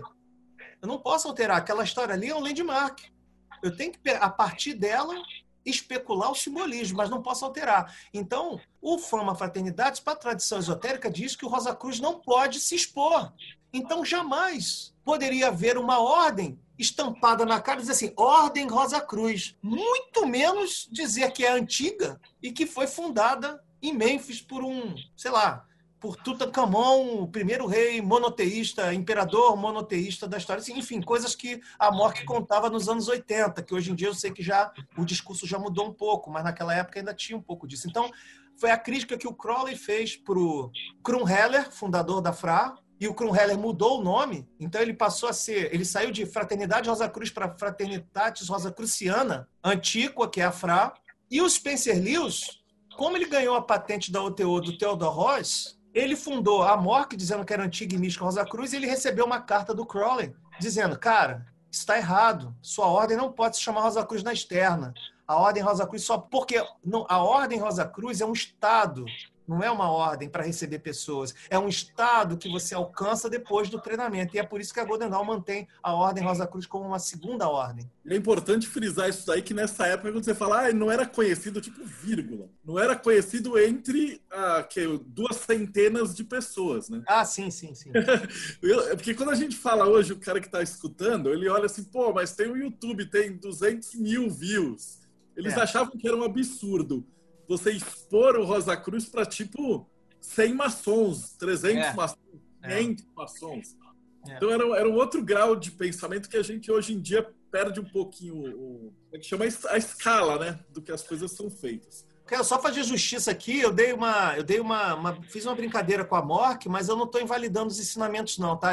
Essa escola de mentalismo do Spencer Lewis que vai virar a Mork, ela é super legal porque quem está começando, quem curte Rosa Cruz ali e tal. Agora, ela não é exatamente a Rosa Cruz como Fama Fraternitatis. É só isso. Eu vou deixar congelada a pergunta do tarô. Vamos continuar a história. Agora entrando na segunda etapa, né? E aí depois a gente volta nessa pergunta. Então segue com a, com a história. O que mais da história? O que, que, eu não, que, que eu não falei, Eduardo? Completa aí. O que, que eu esqueci? Eu não falei daquela não. da médium, da, da Maria de Amirá, aquelas coisas. Eu não, não entrei nesse detalhe. Né? Não, mas, mas eu também acho que vai ser. Já passou isso, está lá no passado. Vai ser um passeio, vai ser um passeio muito longo para chegar no, nesse ponto. É, eu acho que agora você pode falar um pouco, você conhece isso é, como ninguém, como a ordem termina, que é uma coisa curiosa, né? É, os, os cismas, né? Os é, cismas. porque ela é uma ordem, porque para quem não tem muita familiaridade, a Golden Dawn é uma ordem meteórica. Ela dura, na verdade, pouco tempo, é, muito pouco tempo, na sua encarnação original, né? Que depois Isso. que tem a cisma final e ela acaba, aí membros vão fundar a ordem de filhas, que vão carregar a tradição e os ensinamentos da Golden a Alfa e Ômega, como a Frida falou, a Estrela Matutina e mais umas 100. E eu não estou de exagero, não. São umas 100. Eu vou São mostrar aqui o slide com as subdivisões é. que eu consegui recolher aqui. São muitas é, ordens. Olhem, acompanhem comigo quantas ordens surgiram. É coisa para baralho, não é não? Então, Aqui, é, ó, 1912, o tempo do Felkin. Começou, a Florence Farr fez uma divisão aqui em 1800, antes da virada do século. Depois você vai tendo vários deles, vão fundando outras, outras ordens, né? Você uhum. vê que o Felkin, o Felkin vai iniciar aqui Round Ines, já levando para é, junto com Madras em 1902, já está ali sendo iniciado e ele vai ser o líder da, da o Dr. Felkin. Ele vai ser líder, ele é espírita, né? Ele é muito defensor. A mulher dele incorpora muito, exatamente como a Moina Mothers do do McGregor Mothers. Ele, os mestres secretos falavam através dela, né? Por incorporações. Vão, ter relatos desses trabalhos de incorporação. Você vê, tem Astro Argento aqui, o Astron Argon do Crowley e do Jones, que é uma versão de Golden Dawn também. Tem Zoskia, Zoskia Caos Magic, porque o Sper ele é membro da A e por conseguinte da Golden Dawn também. Lembrando que a Golden Dawn é, o nome Golden Dawn é o nome da ordem externa da Astro Argento também. As ordens mágicas que vão usar cabala como é, esquema de graus e vão usar essa referência cabalística, que vão trazer, começar a trazer rituais e práticas e coisas espiritualistas, vão começar a acontecer só depois da Golden Dawn. Antes disso, como eu disse, as ordens eram vistas como lugar onde se trocava segredos. Então vocês vão ver várias aqui, ó. Mais um grupo, ó. O segundo slide. É muita coisa. A própria Sociedade da Luz Interior da John Fortune está aqui, ó, 1922. E depois uhum. ela vai fundar um grupo chamado aqui o The, é, Guilds of Master Jesus. Super show de bola. E, e, esse slide tem, tem coisa que a gente não que está faltando nesse, nesses slides não, aí. Não, tá isso, óbvio que está faltando. E isso não, estou falando assim, isso, isso não é falha do, do Alexandre, não, gente, é porque realmente é muita coisa, é muita história é, são ordens que surgiram e acabaram muito rápido. O David Bowie era membro da Golden Dawn, antes que perguntem. Era membro da Golden Dawn moderna, né? Era... Mas ele foi iniciado, ele foi iniciado. Respondendo alguém aí, ocorreram algumas mudanças nos rituais, sim, nessas ordens filhas, tá? Eles não vão ser exexatamente idênticos aos rituais da ordem original, não. Tá? Então, a própria ordem original... Nessas ordens básicas, Uh, que na verdade faz parte de uma pergunta, que é por que, que eles podem mudar o ritual. Então, peraí, vamos voltar um pouquinho. Volta. como é que a coisa termina, e aí esse gap, e aí por que, que aparecem 100 ordens? Porque para um leigo que está acompanhando, ele vai falar, amanhã então eu vou montar uma maçonaria lá no, na, na, garagem da minha casa? Eu posso? A resposta é pode. Pode. Mas, Uh, é, é, difícil para quem não está dentro é, da, esse... da, da maçonaria entender esse conceito. Voltamos um pouquinho e finaliza as tretas e como é que a coisa termina. E aí a gente explica em, em mais detalhes como é que surgem esse monte de outras ordens. E por que que surgem e ninguém vai lá contestar, ninguém vai lá... Que nem hoje tem a Inglaterra que vai lá descer o cacete e falar, ah, você não é regular. A primeira cisma, a primeira cisma de Golden Dawn vai acontecer é, por causa da, do questionamento da onde veio quem era Anna Sprengel. A partir desse momento que os chefes são colocados em xeque e começa um zum, zum, zum, uma fofocada, o, o Westcott ele se recolhe porque ele era, ele era médico legista da coroa. Ele não queria o nome dele envolvido no escândalo esotérico. Ele se recua e, e o Mothers passa a ser o líder principal. Nem todo mundo gostava do Mothers. O Mothers era tipo assim, ele é pré-Crowley, ele, é um, ele é uma versão do Crowley da época dele. O Alexandre, Se eu não me engano, inclusive armam para o Escott, né? Parece que é, roubam os documentos dele e, e botam é, a boca no mundo, né? Tem um negócio desse, não tem? É, existem essas linhas que falam que tiveram acesso às cartas e o primeiro é. cara que escreveu a biografia da história da Golden Dawn chama-se Alec Hole, The Magicians of the Golden Dawn. É o primeiro livro do mundo. Tem uma ligação sensacional, porque minha busca acabou me levando. O Alec Hole é um cara que você vai encontrar nos documentários nazistas. Olha onde esse cara foi chegar. Esse cara ele participou ativamente do. Porque ele era o cara que interpretava para o Hitler as, as. Como é que chama do, do Nostradamus? As cifras, não. É... Oi? Profecias. É, mas tem um, tem um outro nome que dá mas as cifras, enfim, ele, ele, ele interpretava e dava o, o, sentido que o Hitler queria. E, e, quando ele passava com o avião jogando aqueles panfletos das, das, das, das profecias, era a interpretação de Eric Rolle, porque ele funcionava como astrólogo para o Hitler. É, Mas tudo bem, depois que deu merda, ele, ele sumiu, ele, ele, ele foi o cara que primeiro escreveu sobre a Golden Dawn e pagou e foi o primeiro cara que pagou um, um calígrafo, calígrafo não, como é que chama? Alguém que compara a, a escrita? Como é que chama? Grafologista. Ele é o primeiro cara que pega a carta do, a letra do, West, do Westcott e, e, e bate com a letra da Anna Sprenger e diz assim, ó, esse cara aqui que é um, que é um especialista está dizendo que, essa, que essas letras aqui são parecidas. Então é uma das coisas que vai surgir nos anos 70 é, mostrando que houve ali talvez as cartas, o, o Escott, como várias outras ordens, para mostrar um, um, nascimento nobre, no afã de mostrar uma nobreza do nascimento de um, de, uma, de um movimento, aí você às vezes passa por esse tipo de, de desagrado aí. Mas a verdade é que ele não saberia que 100 anos depois é o conhecimento deles é que foi valorizado nisso. Não, não há nenhum demérito. Na época talvez tivesse, mas agora a gente pensa assim, pô, esses caras foram foda. Que eles pegaram um monte de letrinha maluca lá e conseguiram transformar num puta ritual e que funciona, né? Começa a criar iniciados. Talvez esse seja um dos grandes valores modernos da Golden Dawn, porque seus estudantes acabaram virando adeptos. Né? E hoje o, o, acesso que a gente tem à literatura boa de ocultismo, os modernos, são pessoas que se tornaram adeptos através de algum sistema de Golden Dawn. E, e olhando para o passado hoje também, por exemplo, se o cara incorporava e escrevia psicografando, do mesmo jeito que o, que o Crowley fez. A... Não, mas tem uma diferença aí. É, existem duas coisas que são parecidas nessa coisa da escrita automática. Uma coisa você vai ver na literatura, quando você lê em inglês, você vai ver isso. Uma coisa é o, é o channeling, que é a canalização. A outra coisa é a, é a, é a psicografia. Eles condenavam a psicografia porque ele fazia o, o cara que é o suposto magista, que está lá o sujeito magista, ele se, ele se torna passivo. E o channeling é uma, é uma conexão inspirativa. É diferente. É como se você mesmo tivesse aí um dia acordou inspirado e escrever um livro. Só que aí você faz um ritual para fazer a conexão. E aí aquela divindade ou aquele ser fala através de você, através de, de você receber esses influxos diretos. E isso é ensinado na Golden Dawn, como trabalhar a imaginação como um instrumento da magia e da vontade. Mas mesmo no caso, quando você faz o channeling, você não consegue diferenciar. Quando eu estou, às vezes, escrevendo o livro, até o livro de Cabala ou alguns textos, é como se a ideia fosse sua. É, mas você não está com a mão entregue para uma força. É, mas a sua mão não está sendo escrita com uma força como se fosse um espasmos. A psicografia é essa. Não sei se você já praticou. A Ela psicografia você está relaxado e a mão começa a dar espasmos, aí você começa Não. a dar forma. Mas, mas, Alexandre, é isso que ele está falando. Ele está falando. Vê se eu entendi errado, Marcelo. É que no channeling, como é que você sabe que aquilo é uma inspiração ou que é seu? É isso, Marcelo? Essa é a questão?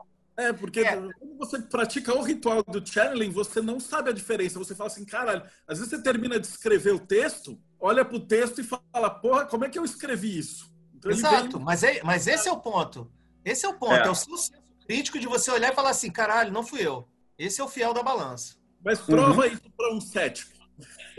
Porque a gente, no, no, no caminho espiritual, no- é, provar isso para os outros não é muito importante. O mais importante é você conseguir desenvolver a habilidade e isso te transformar. No caminho inicial, você não está muito preocupado que. Se, se o outro vai acreditar que o que você está fazendo é verdade ou não, porque é verdade para você, né? Perfeito. Então, ok, a gente chegou ali no, no finalzinho. Então, ele- como é que ocorrem essas cismas? A primeira cisma é por causa da origem da Gondal. Quando tem o problema da origem e os líderes falham em explicar uma origem e fazer o contato da Anne Sprengel aparecer, então ali já começa a criar um cisma de dúvidas. E aí eles se dividem: o grupo que gosta do Mathers e o grupo que gosta do Westcott. O Westcott não quis assentar na cadeira de liderança, então foi criada a Estela Matutina. Na Estela Matutina, o Mathers tinha adquirido, nessa época, tinha adquirido alguns desafetos politicamente ali, então ele se retirou para a França. A mãe da Mathers, é a esposa dele, vai se retirar com ele para lá. E aí essa, essa briga política vai fazer com que ele, a vida dele ama- ameaçada, porque ele sustentava que ele pertencia ao clã dos MacGregors. Mas a, mas a arqueologia histórica já descobriu que ele que atribuiu isso para ele. Inclusive o próprio Crowley, ligado a ele, se chamou de MacGregor durante um tempo. Então, assim, na verdade ele não era MacGregor, mas ele defendia. E existia, eh, historicamente, lá, aquele problema dos ingleses com os escoceses, que aquilo perdurou durante muito tempo. Ainda tinha uma rixa ali, que é o primo pobre e o primo rico, basicamente. O escocês é o primo pobre, mas ele tinha ancestralidade. E o primo rico não aceitava muito, mas tiveram que engolir os escoceses. Então ele, o MacGregor começou a defender um partido, o MacGregor, um partido escocês, e aí ele teve problemas, ele teve que se afastar. Quando ele se afasta, quem faz a comunicação com quem vai, quem ele vai escolher para ser o porta-voz dele? Crowley. Aí que vai dar a merda total.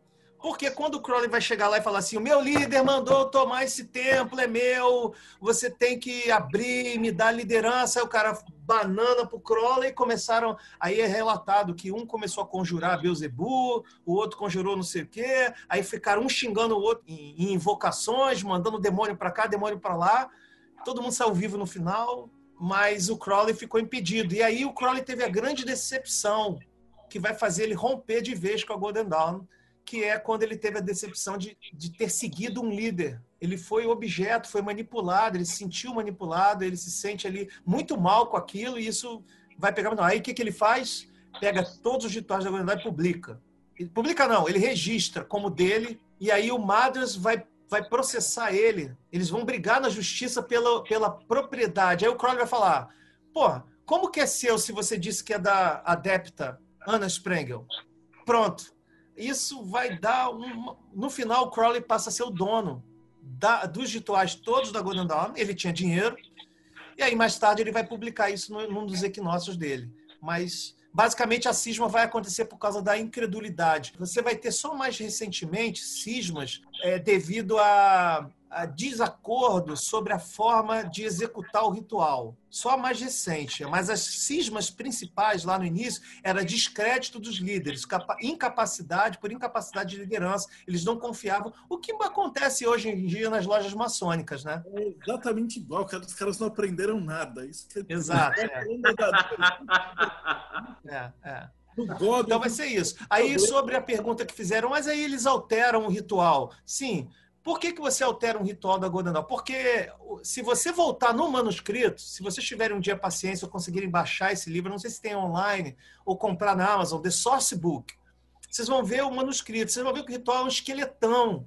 Então, se você voltar ali no esqueletão e você souber o que está fazendo, você consegue escrever de forma diferente. Você não vai perder o esqueleto, você vai botar outra carne em cima, outra vestimenta naquilo ali. Então, se o Querux, que é um dos cargos, né, parecido com um mestre de cerimônias, né? um, alguém que circula no templo e faz os anúncios, se ele faz uma circunambulação, você pode decidir que ele faça duas, por exemplo, né? de acordo com o entendimento da linha espiritual da Golden Dawn que está uhum. liderando o templo. E aí que vem a beleza da Golden Dawn. Ela se adapta à cultura. Ela se adapta à cultura. Acho que esse foi um dos maiores ensinamentos que eu recebi dos que me ensinaram eu fiz uma pergunta uma certa vez, uma pergunta do tipo, vai me apoiar em implantar Golden Dawn no Brasil? Aí a pessoa falou assim, eu não posso te ajudar. Eu falei, pô, mas você sabe mais, você já está mais tempo nisso. Ele falou, eu não entendo das divindades do Brasil, eu não entendo do que vocês acreditam, então não conseguiria produzir uma Golden Dawn adaptada para o Brasil. Então a ficha caiu, Marcelo. A ficha caiu. A Godendal é viva. A gente teve na Madras, com o Sarraceni, com o Wagner, com o Paca, que a hora que eles estavam estabelecendo uma Golden Dawn, né, uma, uma A, né, que é o Arcanor Canorum, eles falaram assim, cara, a gente, nossa base é um banda, porque metade da loja maçônica é macumbeiro.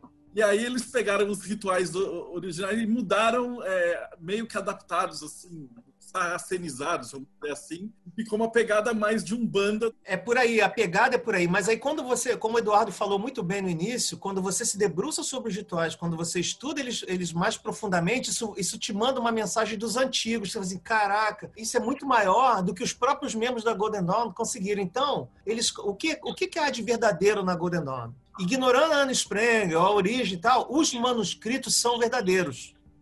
Ponto. Isso é uma peça da antiguidade que chegou na mão do Westcott Mothers. Isso é verdadeiro. Dali em diante, você vai prestigiar um autor ou outro que vai é, dar ênfase a um ensinamento ou outro mais do que um do que outro. Você vai ver dentro da Golden Dawn, por exemplo, um resquício de teosofia que são as instruções sobre os status. Os status uhum. perduraram. Eles acharam importante os status porque era uma forma de você trabalhar a projeção astral nos elementos, que era um conceito diferente. Não era projeção astral no plano astral, no plano mental, no plano átmico, naquelas divisões da teosofia. Não, não, não, não. Era uma projeção podendo ser feita no plano elemental, que é extremamente importante o trabalho de equilíbrio da sua aura, que a Golden Dawn vai desenvolver ao longo dos graus. Fantástico isso daí. Agora sim a gente pode chegar no tal. Então, eles fizeram todas essas divisões e, de posse desses rituais eh, esqueletos, teoricamente qualquer pessoa poderia montar lá seu, seu núcleo de estudo. É, né? mas precisa de muito bizu, hein? Para sair do esqueleto precisa de muito bizu.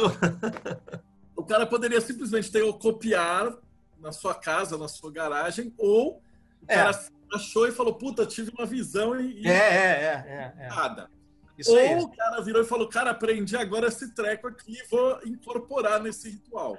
Isso Como mesmo. Falou, é algo plástico, né? Ele vai modificando. Você agora... consegue, você tem, você tem muita plasticidade na maneira de você ler aquelas linhas e a maneira com que você vai fazer. Existe alguma folga né? Então você consegue fazer adaptações para templo grande, templo pequeno, templo retângulo, um templo mais quadradinho. Então você consegue fazer algumas adaptações é, possíveis.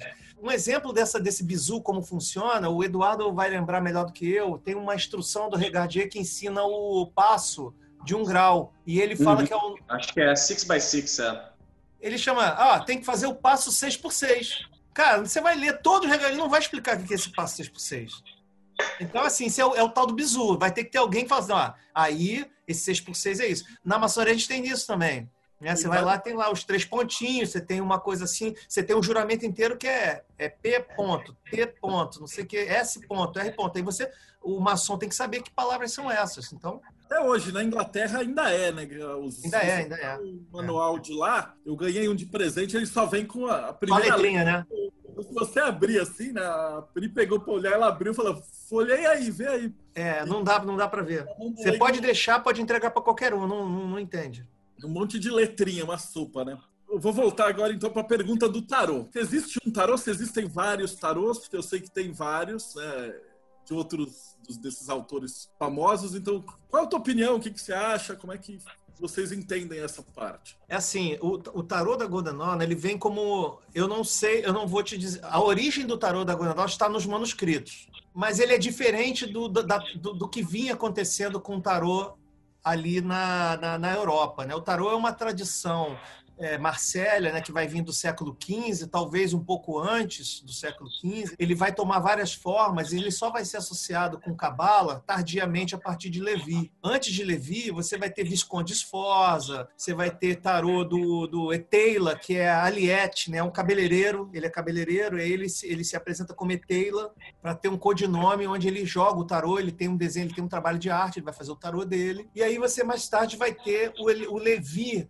trazendo um ocultismo para dentro do tarô, né? Tá fazendo a primeira associação entre ocultismo e tarô. Até então não havia essa associação, né? não é conhecida essa associação antes do Levi. A Golden Dawn vai trazer um tarô bem diferente. Eu aprendi Marcélia e já jogava muito tempo antes e tudo, já conhecia pelo Mebis, já conhecia pelo Levi, a parte cabalística, tudo, mas quando chega a Gondanon, a coisa toda muda, a lógica muda. Por quê? A instrução de tarô é um texto explicando, dando descrições imagéticas do que é a carta. É a inocência buscando nutrição, por exemplo. Aí a carta do baralho, desenhada pelo Mothers, porque cada membro tinha que desenhar seu tarô, por isso, né? Eu vou chegar nisso. É, então você pegava a interpretação da linha e fazia uma arte baseada naquilo. Esse é o tarô da Golden Dawn. Cada um faz o seu. Cada um vai desenhar o seu próprio tarô de acordo com as descrições que são dadas naquele manuscrito. Obviamente, né? Você vai pegar, são 36 cartas, tirando as cartas de corte, as 36 cartas vai bater com cada um decanato da roda astrológica. Então você vai conseguir entender todo o ocultismo junto e misturado na roda astrológica. Só faltando encaixar o Enochiano, mas aí deveria fazer umas outras duas lives para botar Enochiano nessa história toda. Mas todo o ocultismo tradicional se encaixa na roda astrológica, considerando as cartas da corte como os elementos que vão estar sendo distribuídos entre os signos, as triplicidades e, e, e quadruplicidades, né? E você vai ter as 36 cartas de 9 a, de 1 a 9, você vai ter distribuído nos decanatos. Aí você associa isso às letras hebraicas, enfim, você vai ter um saladão aí para poder estudar. A Golden Dawn vai trabalhar o tarô, respondendo a pergunta é, objetivamente. É, vem o manuscrito, o adepto tem contato com aquilo e ele vai expressar e vai fazer uma arte. Nem todo adepto consegue fazer uma carta bonitona. Então, às vezes, você vai ter garrancho lá, vai ter bolinha, pauzinho, né, o cara assim, sabe? Mas é, o tarô criado por desenhos intuitivos tem mais valor do que o tarô dos outros. É importante entender que esse era um trabalho da, já da ordem interna, na Goldenal. Durante a ordem externa, é, você tinha um treinamento de tarô, e do, do tarô como divinação também, mas você fazer o seu tarô era uma coisa já da ordem interna. Não né? só o tarô, né? Todas as armas mágicas que você vai trabalhar sim, na magia, sim, você sim, tem que, você deveria confeccionar elas. confeccionar elas. E, e, depois, com o tempo, em outras ordens que vêm né, filhas, como a, as Maragadun Talasses, que é a ordem da australiana, né? Eu tenho a impressão de que isso muda um pouco, né? De que eles passam a ter um tarô próprio e ah, é. que passam para as pessoas e que aí cada um tem que colorir o tarô. Ah, é verdade, tem essa versão também. As tá escalas de rainha, rei, enfim, aquela coisa toda, né? A gente tem que colorir o tarô da maneira que eles acharem própria. Né? Muda um pouco essa tarefa, que varia ao longo do tempo, né? Mas o tarô, ele é, na Rodanal, por isso que você tem, como a Cristiane falou, uma variedade de tarôs aí de pessoas de Rodanal, porque eles criavam, mesmo que alguém de alguma ordem desafie você a só colorir aquelas lâminas da maneira que você quiser, isso já vai disparar em você um processo que, se você tiver a, a inclinação e a maturidade, você vai tornar aquilo uma coisa sua, muito própria. E aí vai vir um desenho, vai vir alguma coisa. Acho que essa que é a ideia. Né? Você tem as cores, você já viu ordens que você pinta, mas com limitações de cores. Então você vai ter o desenho do tarô e você uhum. é, ah, é, ele liga, recede a não sei o que, existem umas cores que você só pode usar, e aí. E é bizarro, porque eu já cheguei a ver tipo 20 alunos diferentes, e a galera pinta e você fala assim, vai vir tudo igual. E, e aí, olha, e são 20 completamente diferentes. Na minha cabeça, eu, eu, eu pintei o bagulho, Aí eu cheguei lá e falei assim, cara, vai estar tá todo mundo igual. Porque não tem outro jeito de pintar senão este. É um negócio muito legal. É. Essa é a riqueza da Golden Dawn, porque você tem um caminho que tá para o grupo, mas ele é trilhado individualmente, então você vai ter vários momentos em que você tem que particularizar. Aquele pantáculo que é visto por aí, é, não sei se vocês já viram um pantáculo é, bem clássico de Golden Dawn, cada membro faz o seu, e seu nome mágico está escrito em hebraico nele. Então, assim, você está fazendo o seu assento, é uma coisa referente também no candomblé, na Umbanda tem isso. Você está fazendo um assento num pantáculo. Né? Um pantáculo é como se fosse um ebó. Não sei se vocês já repararam isso, não sei se eu estou falando grego aqui. Né? Fazer um ebó na rua e fazer um pantáculo é, é muito similar, porque você reúne no mesmo lugar todas as referências e símbolos que você quer trabalhar. É como se fosse uma, uma. Existe um texto antigo que diz que pantáculo é a comida do mago. Né? Então, quando, quando o pantáculo é a comida do mago, o ebó é a comida do santo. Né? Então você tem uma referência, existe um, para, um raciocínio, um mecanismo por trás que vai se expressar na Europa de um jeito e no Brasil vai se expressar de outro, mas espiritualmente está se falando da observação de um mesmo evento. Existe Sim. esta possibilidade de leitura, não estou dizendo, afirmando é. é. E isso, como a Alexandre falou, isso na Gondanal é, vai além, porque como eu já, a Alexandre acho que já falou, né, é, mesmo, acho que sobre as armas mágicas, né, e é, você me perguntou, era a próxima coisa que eu ia mencionar, se você tinha que fazer seus aparatos mágicos. Tinha, tinha. Tinha, não tem, né? tinha. né?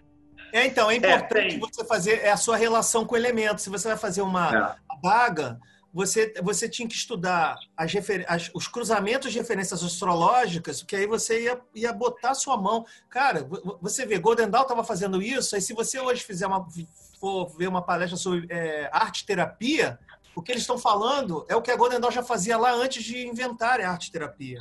O que a Golden Dawn está promovendo é a sua transformação pela, você botando a mão na argila, ou na massa, ou na, na coisa mesmo, tendo uma relação com aquilo. Porque nem todo mundo se sente confortável trabalhando com determinados materiais. Tem gente que tem uma extrema rejeição ao trabalho de argila. Só vai ver os, os consultórios de arte terapia, tem gente que tem nojo, porque vem na cabeça a ideia do cocô.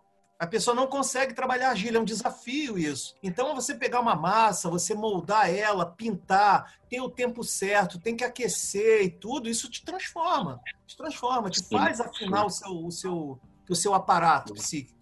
Na verdade, boa parte do trabalho da Gondenal, inclusive do trabalho da ordem é, interna, né, é de construção de, dos seus, das suas armas. Não só das armas elementais, como também dos todos os parâmetros que você vai usar ritualisticamente no seu grau, que aí tem milhões de parâmetros lá dentro, né?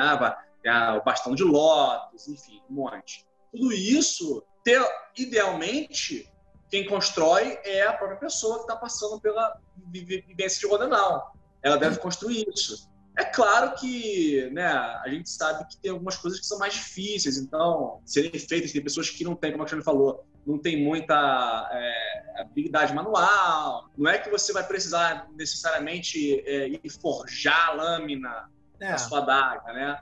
Não é isso. Se você quiser fazer, eu acho ótimo. A gente já, é... fez, a gente já fez todos esses experimentos lá, de desde é. comprar a lâmina e moldar com epox, e não é. dá tempo, porque o fica duro muito rápido, aí você vai tentar argila branca, aí você depois vai. Enfim. Aí, é. aí chegou alguém e falou assim: não, não pode usar argila, tem que usar clay. Assim, mas argila é tradução de clay. Não, clay é clay, argila é argila. Tá bom, aí vamos, vamos ver como é que funciona. Assim, porque não tem jeito, sabe, pessoal? Na hora de fazer esse tipo de coisa é um meio que ir aprendendo e fazendo, né? Eu tenho certeza que quem está ouvindo é. aqui e tem vivência no, em alguma religião africana vai entender a essência do que eu estou falando, que é botar a mão e fazer. Você não aprende a fazer sacrifício de um bicho no livro. O sacrifício que o kosher vai fazer no judaísmo é um sacrifício que é ensinado o bizu assim, boca ao ouvido. Ó, é assim que faz, bota a mão aqui. É assim. Ó, uhum. ouve, ouve o que, que acontece, porque tem que ouvir. Quando faz o sacrifício, você tem que ouvir o que, que acontece. Se, se você não ouvir, se não assoviar, você não sabe o que está acontecendo, não sabe se deu certo, não sabe se fez o sacrifício certo. Então tem coisas que não, não dá, não tem como o livro chegar e falar ah, o manual completo, compêndio completo de tudo. Não tem, não tem, não tem. Você tem que vivenciar a coisa. E aí é. tem muito feliz essa vivência da Godendal, colocando as coisas em práticas, passando pelas dificuldades e tentando resolver com o nosso espírito inventivo aí e tal. Mas tem uma pergunta aqui, né, sobre quais sistemas de invocação a Godendal utiliza além do Enochiano. Fala aí, Dudu. Cara, então, a Golden Dawn original, como eu falei antes, né, lá, lá na Inglaterra, ela na ordem interna estava experimentando com vários tipos práticas mágicas e pegando muita coisa dos papiros mágicos gregos. Então eles não estavam fazendo só Enochiana, eles estavam fazendo é, essas evocações que estão lá naqueles papiros, como por exemplo a famosíssima, né, que é o, a Bornless One ou Headless One, né? Quem já correu atrás disso aí, já estudou papéis mágicos gregos, vai, vai saber o que eu estou falando. É ritual, né? ritual do não nascido.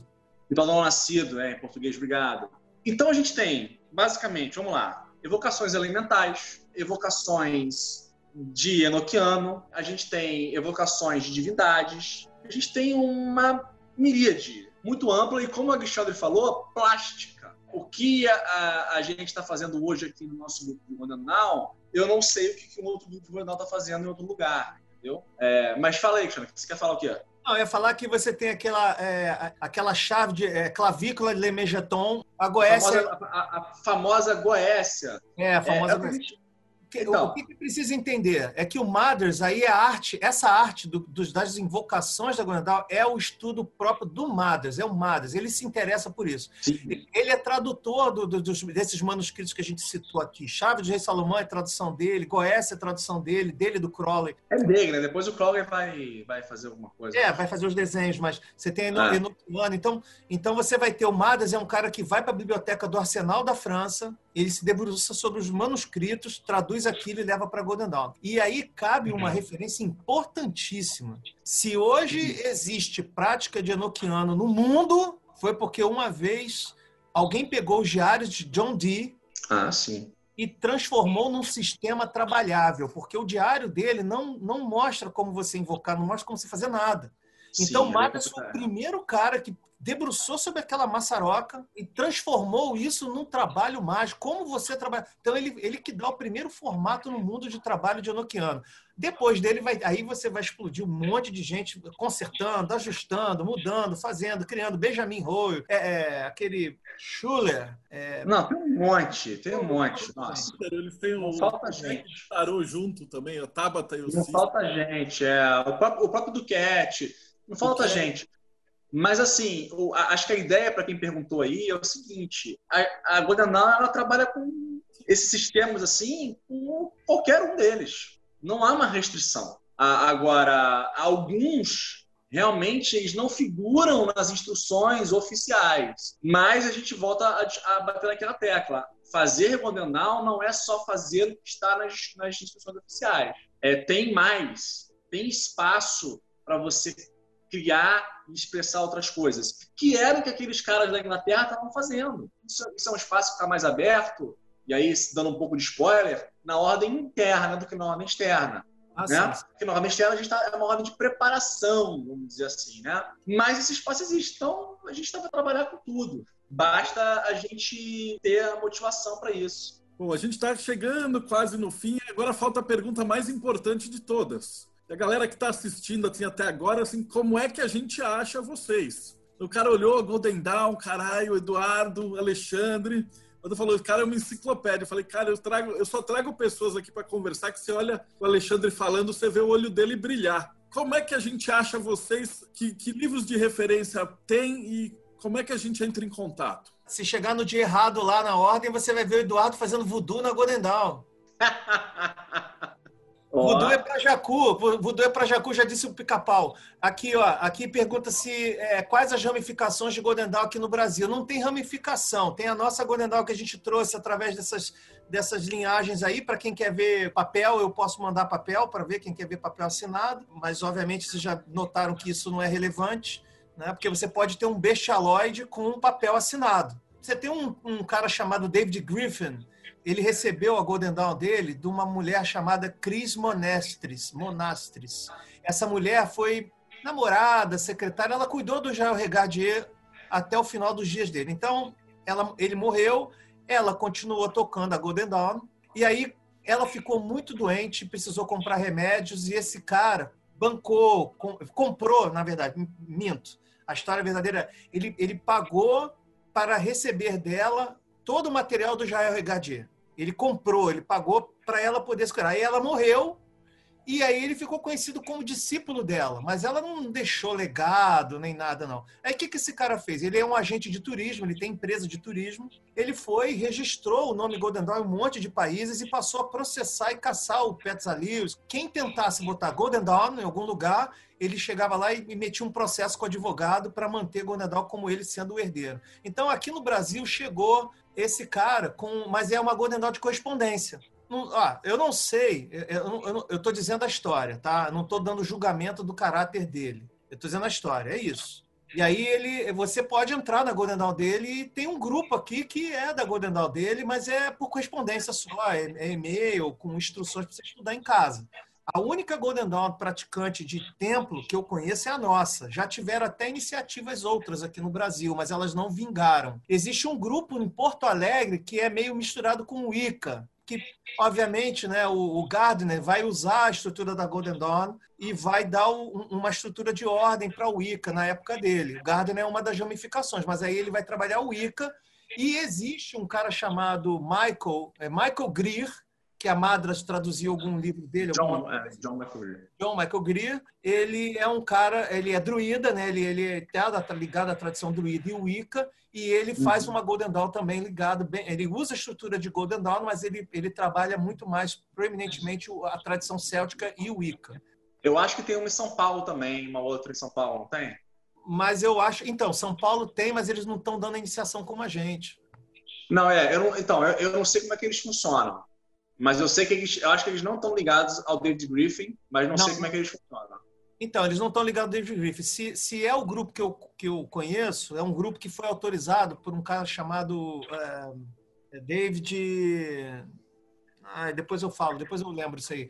Não, tudo bem. Tudo é, um bem. Cara, é um cara do Canadá que deu uma patente martinista e aí deu para ele também o direito de trabalhar na Golden Dawn. Isso começou lá, lá, no, lá em São Paulo, e aí eles trabalham proeminentemente, aí em São Paulo, né, que está o Marcelo liderando isso aí, eu acho que eles trabalham um pouco é, é, Golden Dawn misturado com a parte martinista. Tem um site, às vezes eles se manifestam aqui e ali, mas eu nunca, é, nunca vi botarem assim, ó, estamos recebendo é. iniciação nem nada. Eu não sei não sei muito sobre eles, não tem como falar sobre eles. A gente só tem aqui no Rio e um grupo incipiente, né? Começando em São Paulo, a gente estava começando a direcionar esforços para começar o grupo fisicamente em São Paulo, só que aí com a Covid a gente teve que recolher tudo e aguardar esse período aí para retornar. A iniciação da goleadora é toda física, não existe iniciação por correspondência, a gente não dá iniciação por correspondência.